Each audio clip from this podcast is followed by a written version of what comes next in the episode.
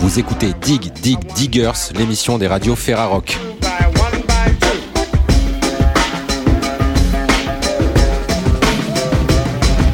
Cette semaine dans Dig Dig Diggers, nous recevons les groupes Fomise et Lulu Van Trapp, une émission intégralement réalisée par West Track Radio Ferrarock au Havre. Et pour commencer, voici leur carte blanche consacrée à la place des femmes dans les musiques actuelles.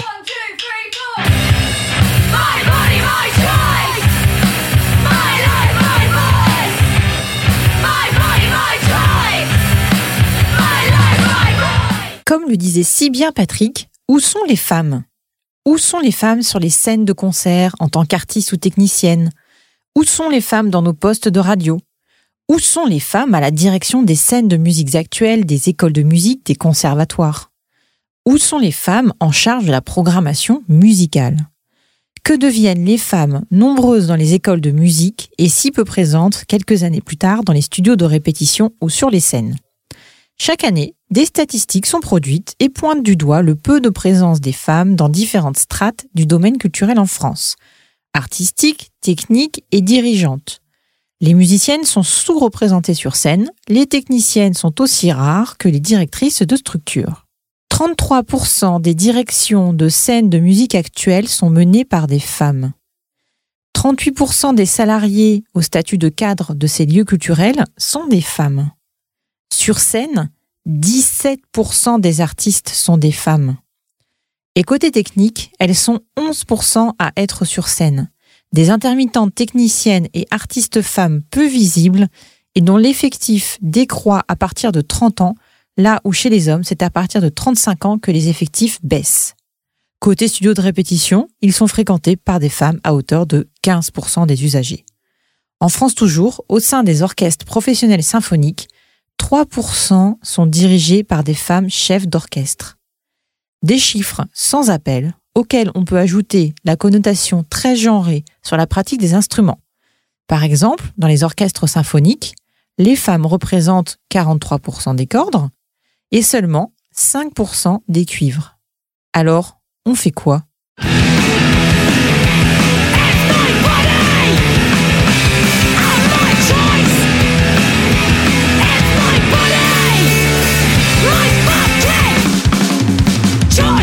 Bonjour Bastien Cantillon. Bonjour. Alors vous êtes euh, conférencier et formateur euh, dans le secteur des musiques actuelles et vous avez créé une conférence autour du rôle et de la place des femmes dans le milieu de la musique. Oui, c'est ça. Alors cette conférence retrace en fait la, la période 1949-1979, parce que si les choses ont, ont évolué, hein, euh, un peu évolué avec le temps, les pionnières des musiques actuelles amplifiées ont subi de manière encore plus violente euh, le sexisme et la misogynie, euh, surtout dans ce secteur. Elles ont dû se battre pour s'imposer, euh, pour simplement exister.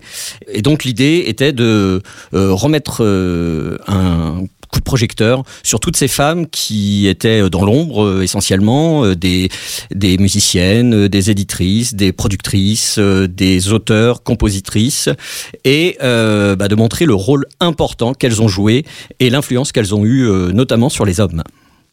J'ai choisi deux femmes euh, en particulier parce que même si la conférence euh, traite de nombreuses euh, femmes, euh, là l'idée c'était de, de prendre deux personnalités euh, qui ont un parcours un petit peu similaire, un parcours de vie un peu similaire. Et donc ces deux femmes sont la, la musicienne de session, d'enregistrement Carol Kay et puis une autre femme euh, qui est arrivée un petit peu avant, on va dire, qui a eu une grande influence aussi euh, sur euh, le, le, le milieu des hommes et du rock and roll en général. Euh, il s'agit de Sister Rosetta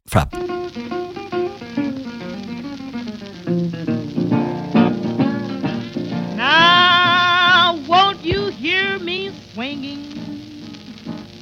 Alors on va commencer par Rosetta Tharpe, qui est une afro-américaine euh, née dans le sud des États-Unis, qui va connaître bien sûr la, la misère sociale comme beaucoup d'afro-américains à cette époque.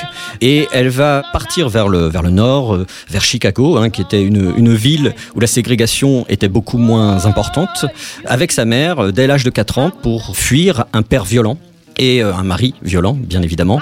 Elles vont euh, ensuite se réfugier donc euh, dans, le nord, où Rosetta commence la mandoline, commence des cours de mandoline, puis de guitare, dès 4 ans, et devient un vrai phénomène très très vite dans les églises, notamment les églises baptistes. Beaucoup de public admirent cette petite fille qui danse, qui chante, qui joue de la guitare, ce qui est assez rare également euh, pour une jeune fille à l'époque. Et euh, très vite, elle va s'imposer euh, dans ce milieu comme une vraie référence. Alors, adolescente, elle enchaîne avec les clubs. Elle part très vite faire une, on va dire, une carrière dans les clubs des grandes villes, notamment à New York, au fameux Cotton Club, où elle aura un rôle très important. Elle va côtoyer là-bas Cap Calloway, notamment, dans différentes revues. Et elle va commencer aussi euh, à intéresser, euh, bien sûr, les maisons de disques. Elle va enregistrer euh, quelques premiers titres, et notamment dans un registre de gospel où elle était très spécialisée.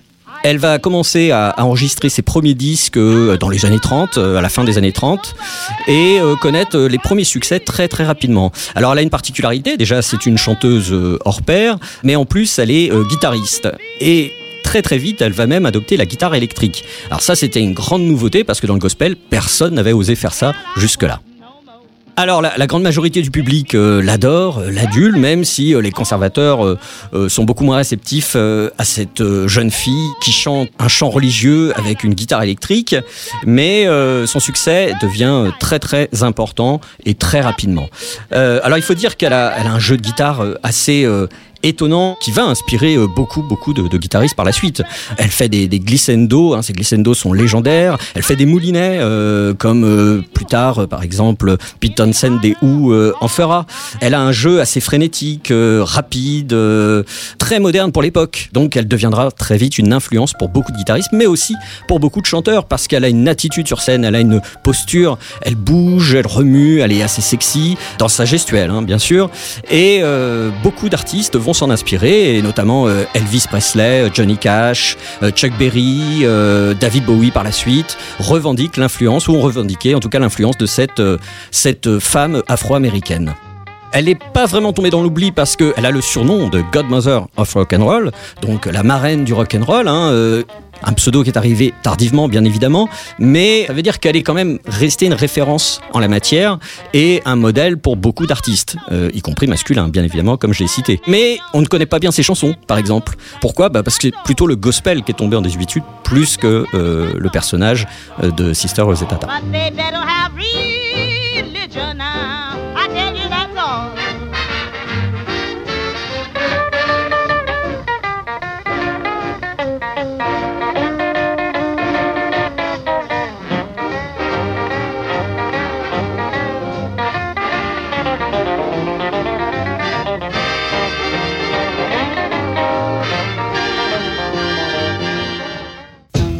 Alors la seconde femme euh, que j'ai choisi de traiter aujourd'hui est Carol Kay. Carol Kay, euh, c'est un, vrai phénomène aussi hein, dans l'histoire. J'ai une vraie passion pour cette femme, je dois le dire. C'est une musicienne, euh, musicienne de l'ombre, notamment guitariste puis bassiste, je vais expliquer pourquoi. Un peu comme euh, Sister Rosetta que- dont j'ai parlé précédemment, elle a un parcours un peu similaire puisque elle va très vite quitter euh, avec sa mère un mari violent. Donc euh, elle habitait dans le nord du côté de, de Seattle et elle part vivre dans, le, dans la banlieue de Los Angeles avec sa mère dans les années 50 où euh, bah, là-bas elle se retrouve toute seule, euh, plus d'amis, euh, plus de repères, plus de codes et euh, sa mère va lui offrir une guitare pour ses 12 ans, euh, 12 ans et demi, style dobro. Elle va apprendre, en un an elle devient extraordinairement douée. Elle apprend vite, très très vite. Elle, devient vraiment un phénomène aussi. La plupart des musiciens la repèrent. Elle va accompagner les meilleurs jazzmen du cru à l'âge de 13 ans.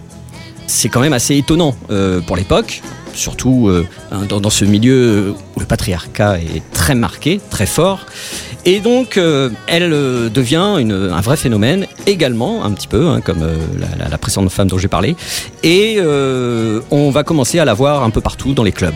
Ce qui va entraîner très vite son ascension. Elle va être repérée par différents producteurs et se retrouver en studio d'enregistrement dès 1957. À partir de là, elle va enregistrer pour les plus grands de l'époque, surtout dans ce qu'on appelle euh, le, secteur de la pop musique. Hein. Euh, alors c'est pas la pop musique telle qu'on la connaît avec les Beatles, mais plutôt le grand fourre-tout euh, où on a de, de tout, tout style confondu dans le, Billboard, c'est-à-dire le classement des meilleures ventes de disques aux États-Unis. Alors, elle enregistre les, des, morceaux et en 1963, euh, lors d'une séance, le bassiste prévu pour l'occasion ne vient pas. Alors, on lui demande de le remplacer. Elle va faire au pied levé. Et, euh, là, c'est euh, le miracle. Elle est encore meilleure à la basse qu'à la guitare. Très vite, on va l'utiliser comme musicienne de studio également à la basse. Et elle va enchaîner les sessions. Quincy Jones, Brian Wilson des Beach Boys ont dit qu'elle était à ce jour la meilleure bassiste de l'histoire. Alors, elle a un répertoire assez fou. Hein. C'est difficile de ne pas avoir entendu une de, de ses, euh, enfin pas de ses chansons, mais en tout cas de ses sessions, euh, qu'elle à la guitare ou à la basse, euh, puisqu'il y en a plus de 10 000 avec énormément de numéro 1. On peut dire que la plupart des séries américaines des années 60, des films dans les années 60, les BO des films des années 60, elle figure sur ces, toutes ces, ces bandes originales. Elle a enregistré pour énormément d'artistes, hein, euh, notamment sur des albums cultes comme le Pet Sound euh, des Beach Boys, hein, où c'est elle qui fait euh, la plupart des parties de basse. Alors, je dis basse électrique parce qu'à l'époque, il y avait euh, souvent des doubles sessions de basse, c'est-à-dire qu'on utilisait la contrebasse et par-dessus la basse électrique. Alors d'ailleurs, la, la basse électrique à l'époque n'était même pas nommée basse électrique, mais Fender Bass, de, son vrai nom. Euh, c'est comme ça qu'elle était mentionnée. Alors, c'est vraiment un personnage incroyable parce qu'il suffit d'écouter euh, quelques morceaux pour se rendre compte de son jeu. Un, un jeu joué au Mediator, alors ce qui est assez étonnant pour l'époque, mais c'était son habitude de jouer de la guitare, hein, tout simplement, au Mediator. Elle va reproduire le même schéma à la basse et ça va donner un son avec des cordes pincées qui va être repris par énormément de bassistes par la suite. Ce jeu de basse très particulier des années 60, du début des années 70, qu'on entendra sur énormément de productions par la suite, eh bien, c'est elle qui est à l'initiative de ça aussi.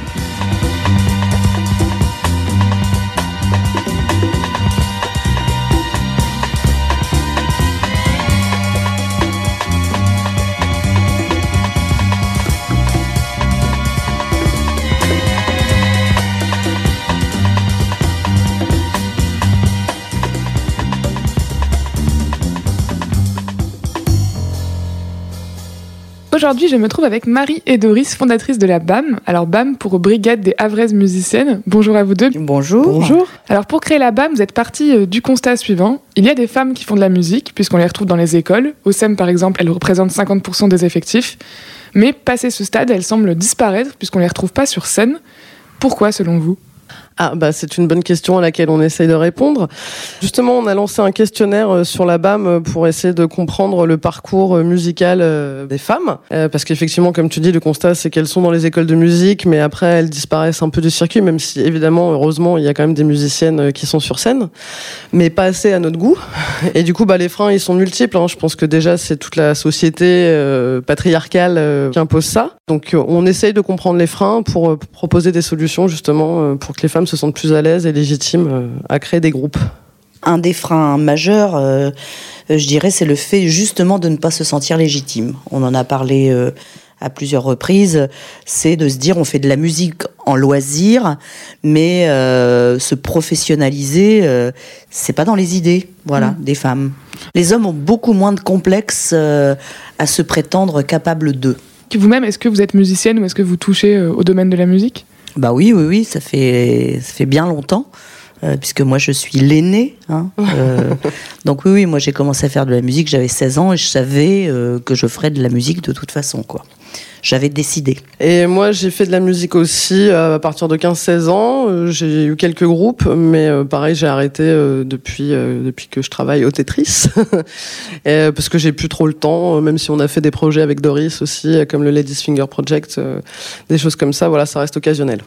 Donc la BAM cherche à pallier ce manque de représentativité des femmes dans la musique. Comment ça fonctionne? Bah alors du coup on est parti du constat où sont les femmes euh, voilà musiciennes. On a lancé un petit mot sur euh, Facebook et on a eu une trentaine de réponses dans la soirée. Donc on s'est dit bah faut qu'on crée quelque chose euh, voilà donc on a créé ce groupe Facebook la BAM euh, bah pour informer, fédérer voilà créer des événements et puis pouvoir bah, s'exprimer, échanger sur bah, les freins etc. Et du coup là on est à euh, 110 membres je crois.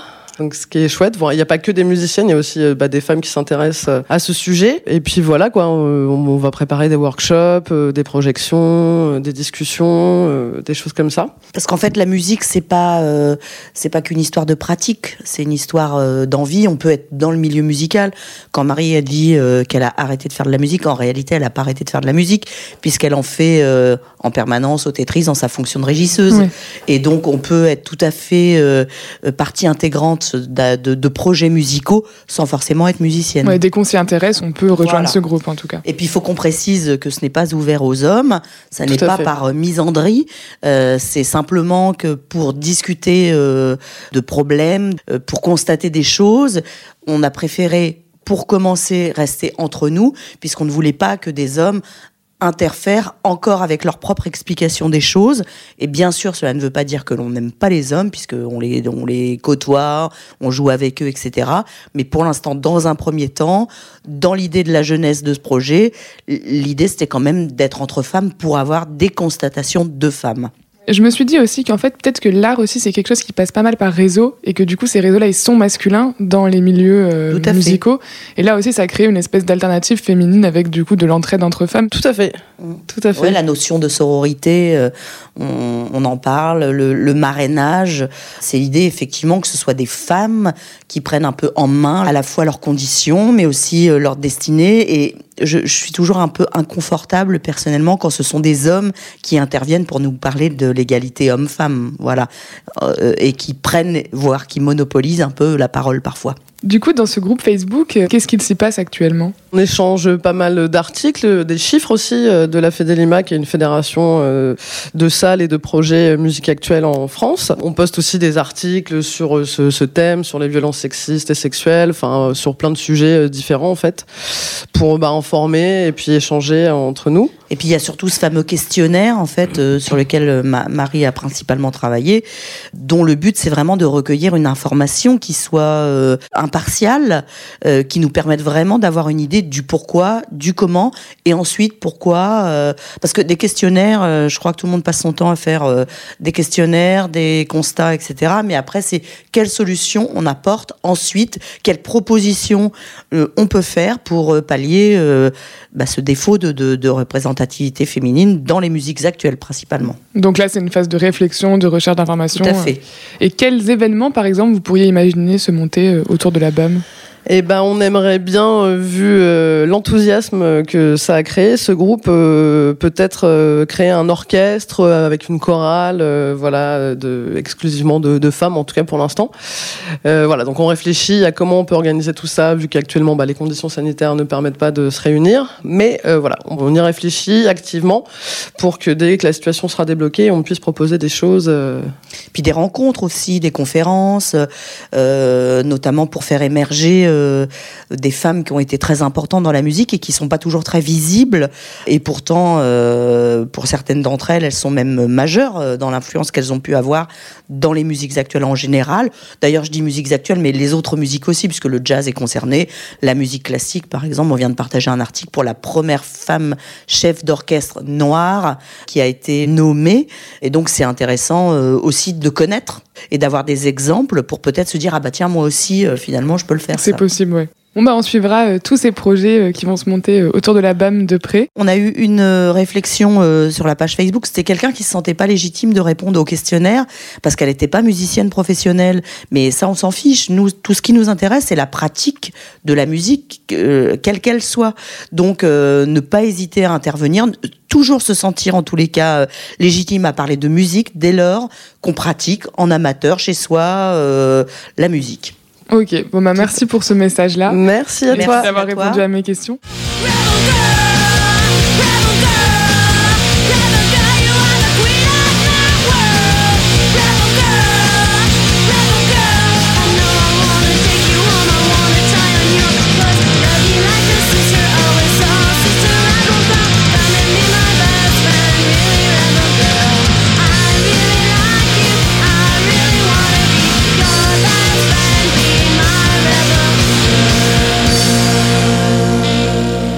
À suivre dans Dig Dig Diggers, le groupe Fomise. Voici River Soul, extrait de l'album du même nom.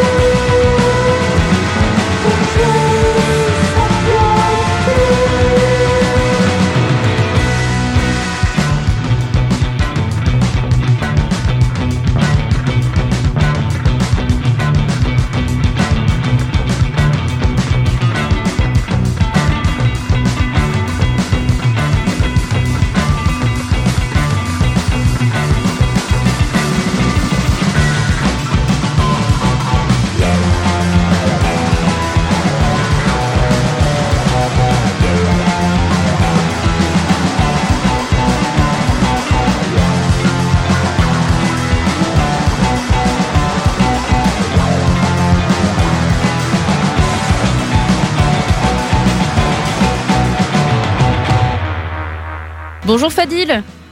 Salut Alors Fadil, tu es guitariste et, chanteur dans le groupe euh, Fomise, les Fomises, qui a sorti son troisième album. Alors je vais le prononcer avec mon accent, River Soul. Exact. Un troisième album sorti euh, au mois de mars, du coup. Alors, Covid, confinement, semi-confinement. Le temps s'est à moitié mis en, en pause. Et vous, bah, vous avez carrément donné un coup d'accélération quand même, euh, car euh, bah, votre deuxième album, il est sorti euh, du coup pendant le, le premier semi-confinement, si je dis pas de bêtises. C'était Mhm. Melting Seas. Et vous avez directement brillé sur le troisième.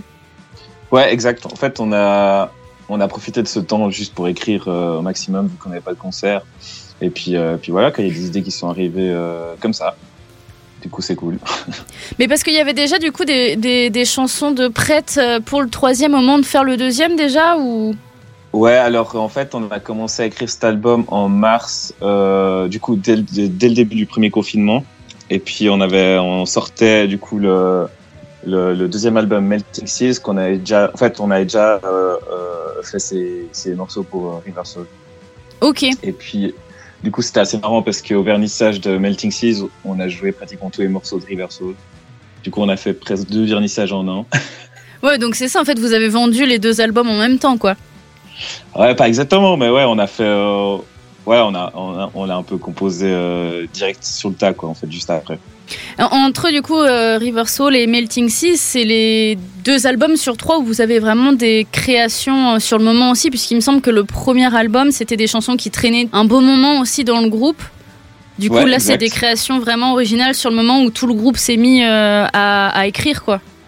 Ouais, alors en fait, le premier, on l'avait créé un peu, enfin, on avait, ouais, justement, on avait fait, euh, on avait pris des petites, des chansons qu'on avait déjà écrites, et puis ensuite, on les a un peu retouchées, parce qu'en fait, on a changé des membres du groupe, on a échangé aussi, euh, il y avait plusieurs, euh, en fait, il y, avait des projets qui étaient différents dans, dans, dans le groupe. Par exemple, le batteur avait un autre projet, ensuite, moi, j'avais, j'avais d'autres choses aussi, et puis après, on a un peu regroupé tout ça. Et puis euh, voilà, ça a donné un peu un, un mix.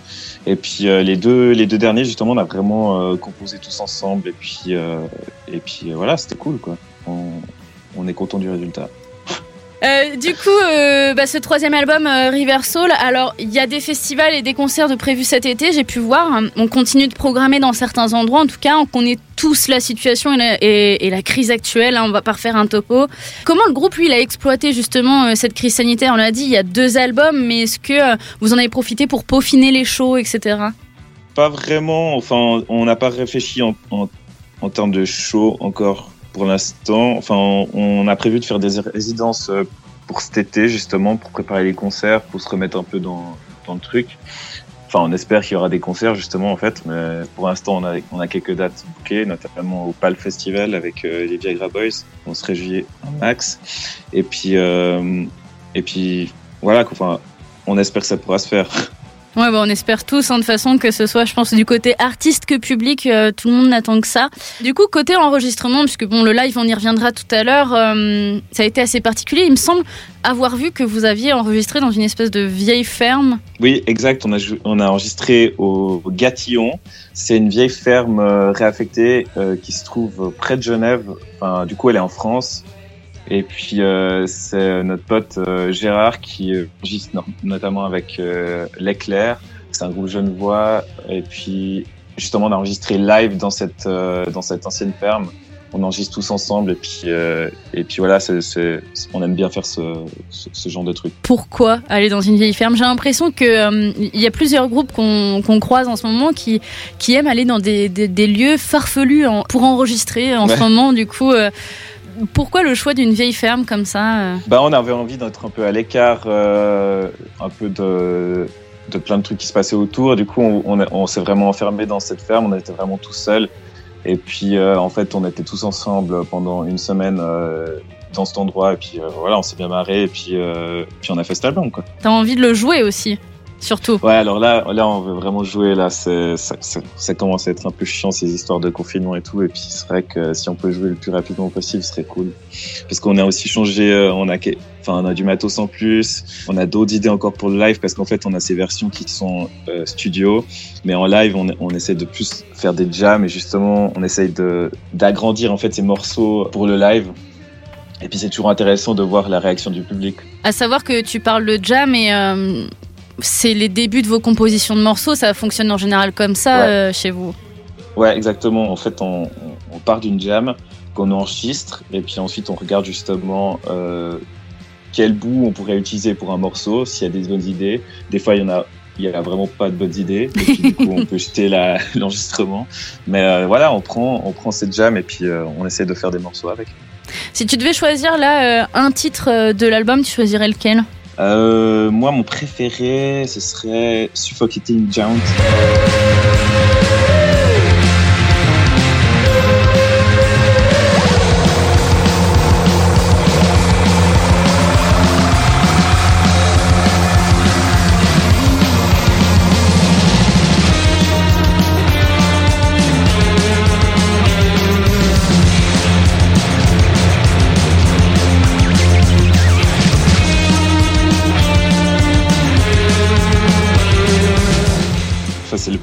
C'est en, fait, on a dû raccourcir pour. euh, en fait, on est limité avec le vinyle aussi, puis on veut pas faire deux LP, enfin deux vinyles, euh, ça nous aurait coûté trop cher. Et puis en fait, euh, il y a une longue, jam à la fin qu'on fera encore plus longue en live, je pense.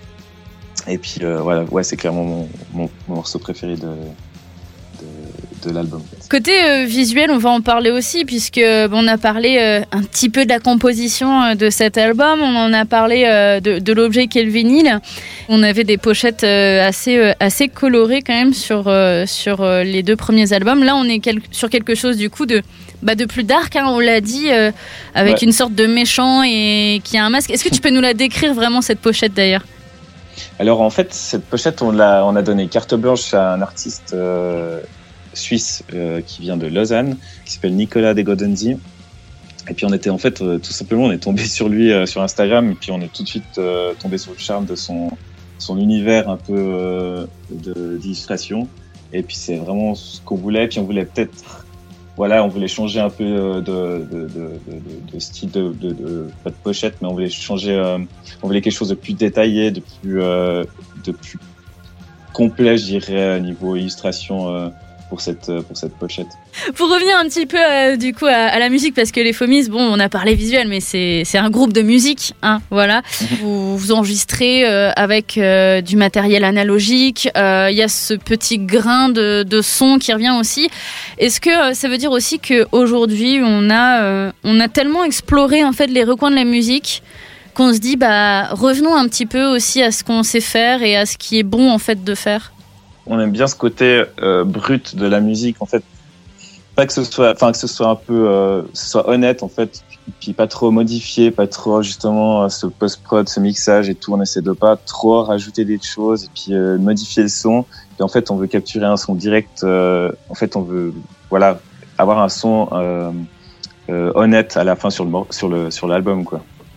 Et c'est pour ça tous ces, ces ce matériel analogique et tout on trouve que ça apporte un grain intéressant et puis c'est plus enfin déjà c'est intéressant de jouer c'est rien qu'une satisfaction de tourner un bouton c'est quand même plus fun que jouer avec une souris mais euh, mais voilà on, on est très on est assez geek sur le, le, le matos ouais Bah, Il y a un côté euh, synthétiseur qui arrive là vraiment en force, qui donne une, Ouais. une sorte de, de froideur aussi à votre son. Pourquoi avoir euh, rajouté ça justement?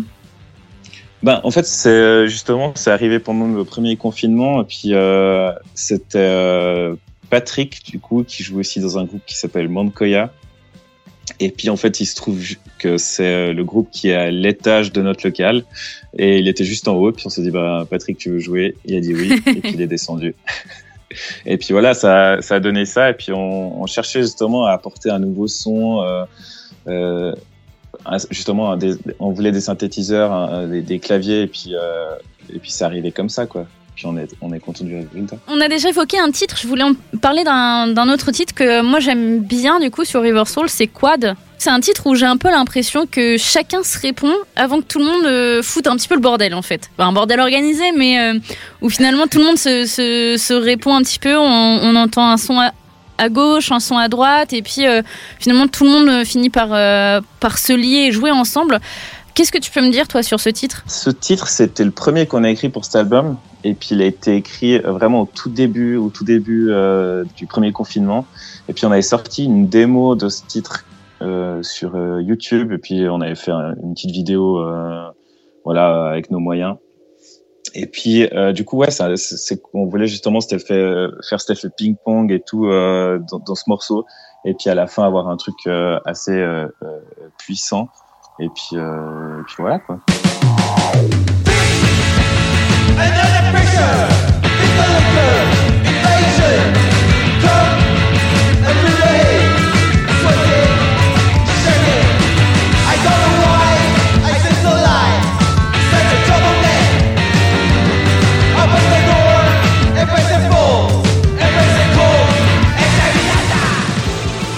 J'ai pu lire aussi au détour de, de mes recherches que vous aviez monté le groupe avant tout pour jouer en live Mhm.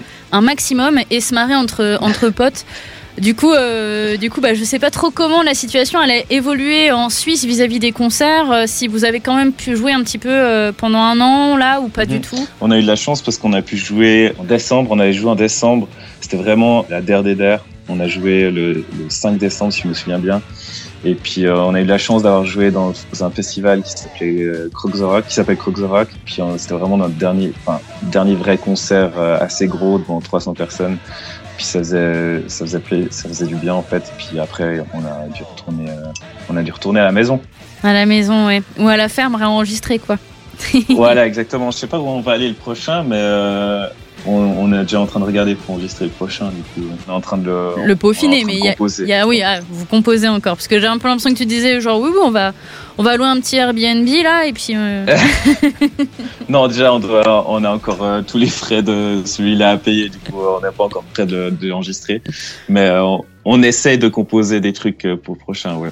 D'ailleurs, euh, il y a un bandcamp qui est toujours dispo aussi pour euh, soutenir le groupe, hein, euh, qu'on retrouve sur votre site. Donc euh, n'hésitez Oui. pas euh, à y aller aussi, faire un petit tour. Ça permet aussi de découvrir euh, ce nouvel album, River Soul.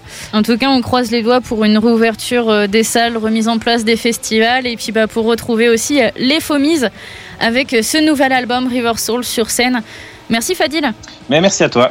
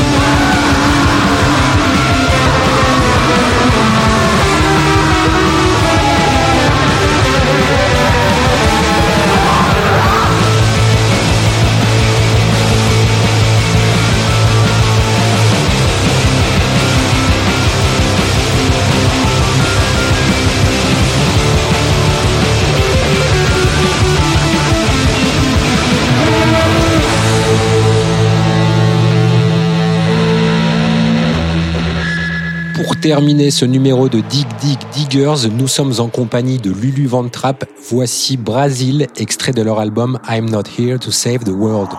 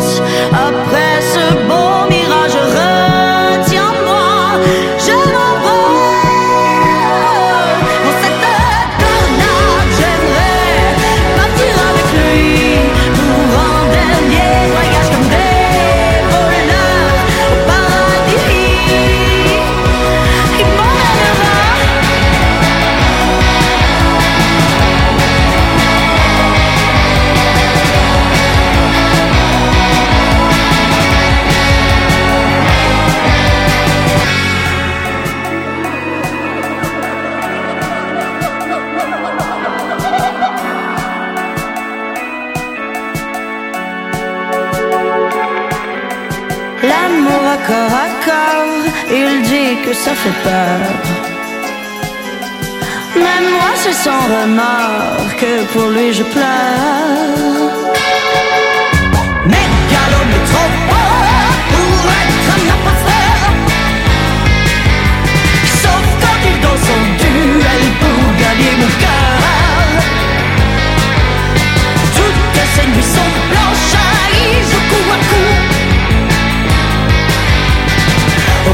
bal des étincelles, le tucamo À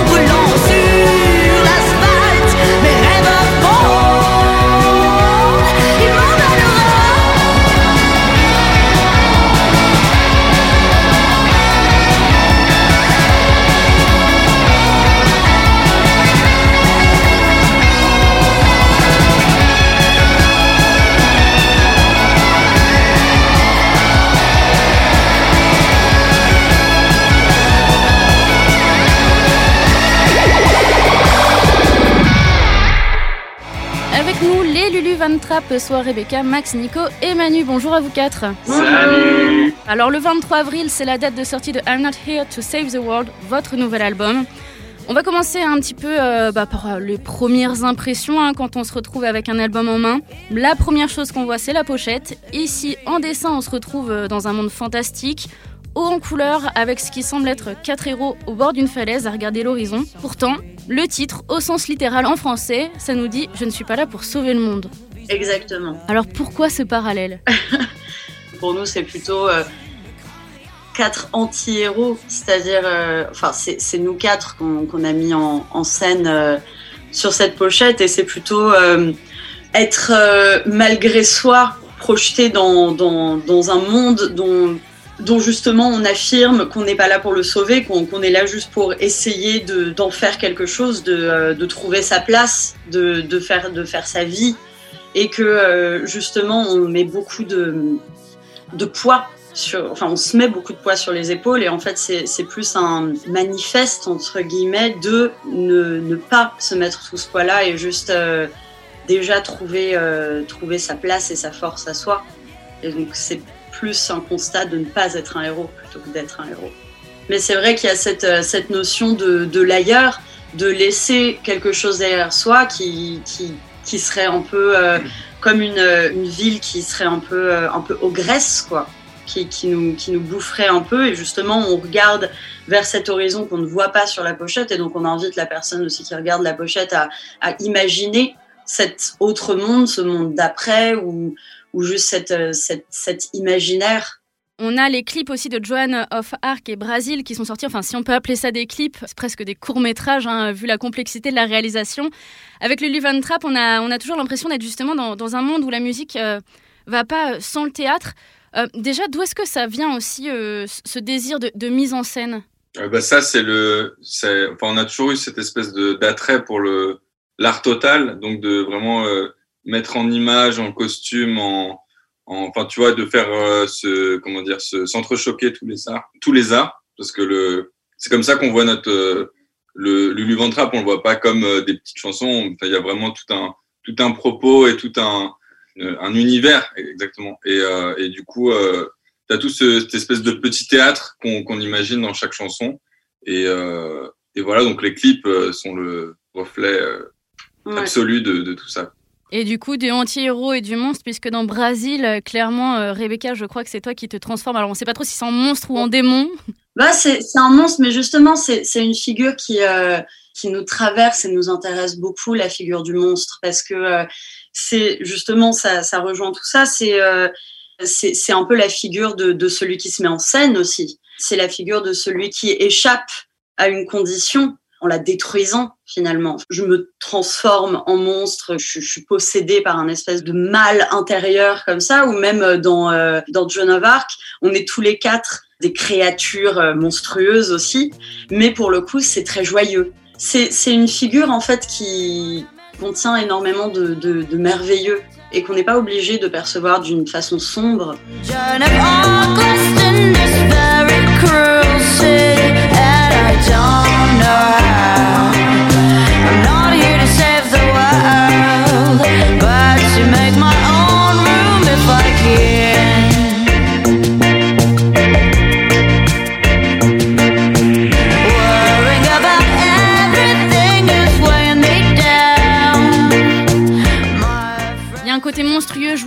Avec les sourires notamment, etc. Du coup, euh, c'est vraiment aussi une base que j'ai l'impression euh, que, que vous cultivez ce parallèle entre, euh, par exemple, la pochette d'album très colorée, des héros qui sont finalement des anti-héros, une musique en soi qui fait danser, qui donne euh, envie de bouger, et des clips qui racontent des choses très sombres. Oui. Ouais, c'est la beauté de la monstruosité un peu. On y reviendra au clip euh, d'ailleurs tout à l'heure puisque un nouveau clip est sorti euh, la semaine dernière. Alors là, pour revenir à Brésil, c'est du coup euh, l'un des titres qui est sorti sur I'm Not Here to Save the World. C'est aussi le titre d'un film de science-fiction qui est sorti en 1985. Euh, un film très haut en couleur, très très philosophique, qui part assez loin. Du coup, avant le groupe Lulu Van Trapp, on avait La Mouche. La Mouche, c'est aussi un film de science-fiction du coup des années 80. Alors je sais pas si je fais fausse route ou est-ce que s'il y a un lien vraiment entre les films perchés des années 80 et le groupe d'aujourd'hui. Pour la mouche, c'était assez vrai. Il y avait, un petit rapport. Brésil, euh, il y a eu un peu, voilà, erreur sur la marchandise. Même si Brésil est un super film. Brésil, le titre, c'était un peu un nom d'emprunt au début et au final, on l'a, gardé parce que c'est ce qui, ce allait le mieux avec, euh, ce qu'on avait, euh, C'est sur le quoi on nom avait du débouché, projet, ouais. quoi. C'était le nom du projet sur la boîte à rythme, en fait. Du coup, euh, voilà. Au-delà de la musique, vraiment, même si on peut retrouver des influences, c'est pas euh, c'est pas là qu'on puise nos influences premières, quoi. En tout cas, pas euh, dans la musique des années 80 française, mais euh, plutôt anglo-saxonne même. Mais mais par contre, plastiquement parlant, il y a il y a y a un vrai délire de, de où, on- où dans les années 80, on est arrivé à un, à un stade de technicité qui a permis une grande libération aussi de l'imaginaire, et avec le côté un peu dark et un peu gore qui, qui a commencé à, à s'exprimer beaucoup aussi. Et, euh, et je pense que nous, euh, esthétiquement parlant, on, on peut vraiment retrouver euh, un- une grande correspondance avec ça. Quoi. On a une sorte de retour de toute façon en ce moment euh, dans le temps avec euh, la, musique, euh, que ce soit avec la scène française qui va repuiser dans tout ce qui est France Gall, etc. Pour Lulu Van Trapp, on a l'impression d'aller encore plus loin, du coup, de voyager dans les époques. On a le titre Les mots d'amour avec ses sonorités justement 80. Tu parlais d'influence un peu euh, 80 euh, anglo-saxonne. Moi, il y a ces petits lasers là en, en fond de musique qui me font un peu penser au titre euh, Electricity d'Orchestral Manoeuvre in the Dark. Euh, mais voilà, et pour les mots d'amour, eh ben, on pourrait même croire que c'était un générique de dessin animé de l'époque des années 80, voire un générique de sitcom. Ouais, non, mais c'est grave ça. Bah, en fait, les mots d'amour, c'est un peu un exercice de style qui nous a échappé, quoi. Tu vois, c'est un premier album et du coup, c'est euh, c'est vraiment, tu fais un peu le point sur toutes tes idoles, tout ce qui t'a influencé et tu, tu fais comme un recueil de ça. Et c'est aussi pour les transcender et après aller plus loin et trouver vraiment ta, voix à toi. Mais je pense que la, première œuvre, elle, elle a beaucoup de ça. Et, euh, et pour le coup, euh, les mots d'amour, c'était vraiment ça. On s'est baladé dans nos, dans nos rêves des années 80 et on les a laissés euh, devenir complètement folles. Et, et c'est pour ça que, que c'est- ça part en fait très dans un truc ouais, très psychédélique et, et, et un peu machiavélique parfois. En fait, sous ces aspects très sucrés, cette chanson, je la trouve assez démoniaque. Il y a un côté cauchemar heureux, un peu. tu. Ouais.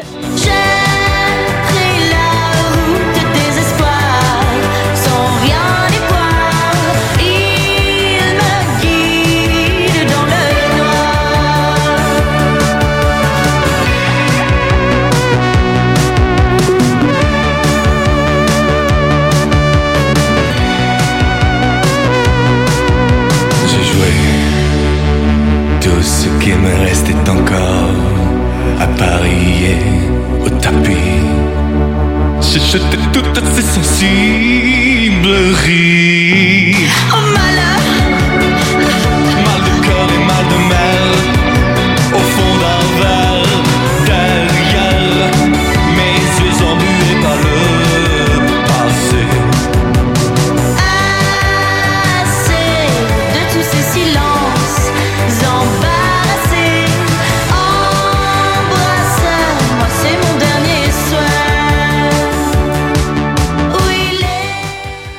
en parler. Il est sorti euh, du coup vendredi dernier. Ce clip, il y a énormément de choses à dire.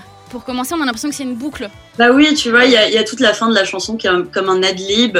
L'amour doit prendre fin un jour, l'amour doit prendre fin un jour. Et finalement, on a, on a à chaque fois l'impression quand on vit une histoire d'amour ou un chagrin d'amour d'être le seul au monde à vivre, euh, à vivre ce qu'on vit et à éprouver, à éprouver les sentiments qu'on éprouve.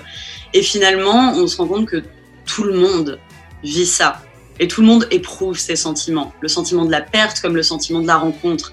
Et donc, je pense qu'il y a euh, un message un peu fataliste, mais sans vraiment y croire, parce que c'est vrai que nous, on est, on est des grands amoureux et on adore ça. Et du coup, on a, on a toujours envie d'y croire à nouveau. Et c'est, enfin, c'est, c'est, c'est ça qui est merveilleux avec l'amour. Peu importe qui les vit, c'est toujours l'amour qu'on vit, que ce soit son début ou sa fin. Dernière question sur, euh, sur les clips. Après, j'arrête de vous embêter avec les visuels et on parle vraiment musique. Que ce soit sur, euh, du coup, euh, of Arc, que ce soit, du coup, sur Brésil ou là, du coup, avec les mots d'amour, les ongles. Y a-t-il un problème avec les ongles? À chaque fois, j'ai l'impression que les personnages féminins ou méchants ont des ongles immenses. J'avais jamais fait ce rapport, mais c'est vrai qu'à chaque fois, je tripe grave sur les ongles. Ouais, non, bah, je pense que ça fait partie aussi de cette euh, réflexion un peu sur le monstre, sur euh, la, la, monstresse, sur la femme monstrueuse, parce que comme dans tous nos clips, toutes les femmes, toutes les créatures féminines ont vraiment euh, un côté un peu monstre, un côté très émancipé, très libre. Elles se font et se défont de leur milieu, tu vois. Dans Brésil, littéralement, elles mutent et cassent la gueule à tout le monde. Dans Les mots d'amour, aussi bien mon personnage au départ est enchaîné à son décor et par la suite euh, s'en arrache, donc euh, à griffes et d'ongles, quoi. Et elle, se, et elle se casse de ce décor qui l'étouffe. Et aussi bien le personnage de Raya, qui a aussi des ongles assez fantastiques, elle s'y accroche. Elle vient de nulle part pour s'accrocher dans un milieu. Peut-être que c'est la transfiguration d'une figure un peu animale de la femme. Là, on a parlé des mots d'amour avec, euh, eh bien, euh, un style, euh, du coup, comme je disais, très années 80, avec des petits lasers qu'on entend. Mais finalement, on a l'impression que Lulu Van Trapp n'a pas forcément de limite, musicalement parlant, non plus. Puisque euh, bah, on a des morceaux très électro-pop, on a de la pop, on va avoir des trucs euh, qui vont commencer très reggae et d'un coup rock.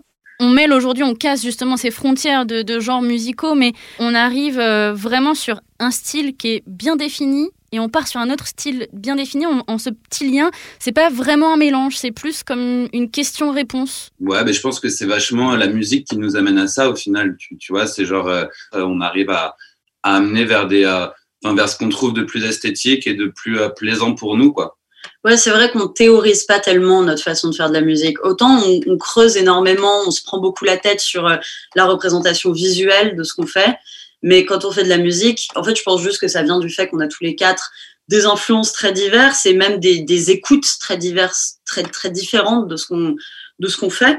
On va on va s'intéresser à des aspects euh, vraiment complémentaires les uns des autres de chaque euh, musique qu'on produit mais on, on se dit pas au début d'une chanson, vas-y, on va commencer en mode rocksteady et puis après on va passer en mode soul et puis on va faire des grands refrains pop. C'est vraiment juste euh, une espèce de croisière quoi et qui euh, qui nous emmène tous les quatre sans qu'on sans qu'on y réfléchisse en avance. Il faut, faut qu'on en parle aussi de, de cette voix hein, qu'on entend soit en anglais, soit en français. Et c'est assez fou, c'est quand même une, une voix un peu à la Catherine Ringer qui nous, qui nous refait un peu aimer les chansons qui, qui bougent, clamées en français. Rebecca, quand on t'écoute, justement, on a l'impression aussi que tu as un, spectre hyper large, euh, que tu peux euh, passer de l'aigu au grave sans forcément trop de problèmes, en ayant une petite brisure quand même qui nous raconte euh, une toute autre histoire, euh, comme euh, bah, dans Prom Night. Est-ce que tu as un parcours particulier justement aussi en amont ou est-ce que c'est juste comme ça, tu, tu, vis ce que tu chantes? Bah déjà merci, c'est très joli comme façon de parler de, ma voix. Et bah, j'ai fait du, chant classique très jeune jusqu'à mes 18 ans à peu près. Et euh, ouais, j'en ai fait genre 10 ans et, et c'est vrai que je me suis mise en fait au, au, au rock assez, euh, assez tard. Et en fait, je me suis bien pété la voix quand, quand j'ai commencé à le faire. Et après, j'ai recommencé à, à reconstruire un peu par-dessus. Et donc, je pense que ça vient vraiment de cette espèce d'abandon d'une technique et d'un amour pour le lyrique qui a créé une, une vraie fissure, du coup, euh, physique, littéralement. Enfin, j'ai eu plein de problèmes euh, aux cordes vocales et tout, et qui après a été réparé à nouveau. Et, et vraiment dans le Le Vent Trap, ça, c'est là que ça s'est vraiment acté, cette réparation. Et, et du coup, je pense que c'est ça, c'est euh, c'est cette, euh, cette, cette ambivalence-là, j'imagine, qui. euh, Décidément, il y a, il y a tout qui mute chez Lulu Von Trapp, hein, que ce soit les cordes vocales de la chanteuse, que ce soit les personnages dans les clips euh, ou le style musical du- d'une chanson à l'autre. Bon, on va terminer avec la sortie de cet album. hein. On connaît tous euh, les conditions actuelles. Euh, Du coup, euh, comment on peut imaginer une, sortie d'album sans, promotion physique là actuellement? Bah, justement, on essaye de trouver un peu des moyens de créer la promotion physique. On, essaye justement de pas de pas se laisser abattre quoi par par cette cette impossibilité hyper euh, brutale quoi que qu'on vit parce que c'est c'est on fait qu'à moitié notre métier. Enfin, il y a toute une, part de nous qui peut pas s'exprimer. Et du coup, on va on va jouer très vraisemblablement le 24 euh, devant le théâtre de l'Odéon occupé.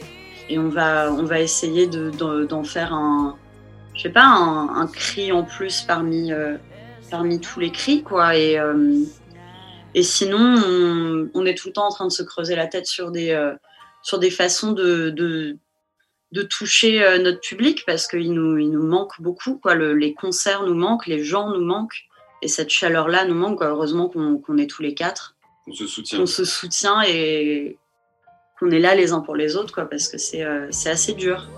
Mais on va, on va trouver. En tout cas, euh, situation euh, crise sanitaire ou pas, vous n'êtes pas là pour sauver le monde. I'm not here to save the world. C'est donc votre votre nouvel album qui euh, bah, qui, est- qui sort là euh, le 23 avril euh, absolument partout. Est-ce que ça veut dire que ça va peut-être enchaîner sur un deuxième album? Ça vous a donné envie de continuer à, à créer comme ça plusieurs chansons pour former un album?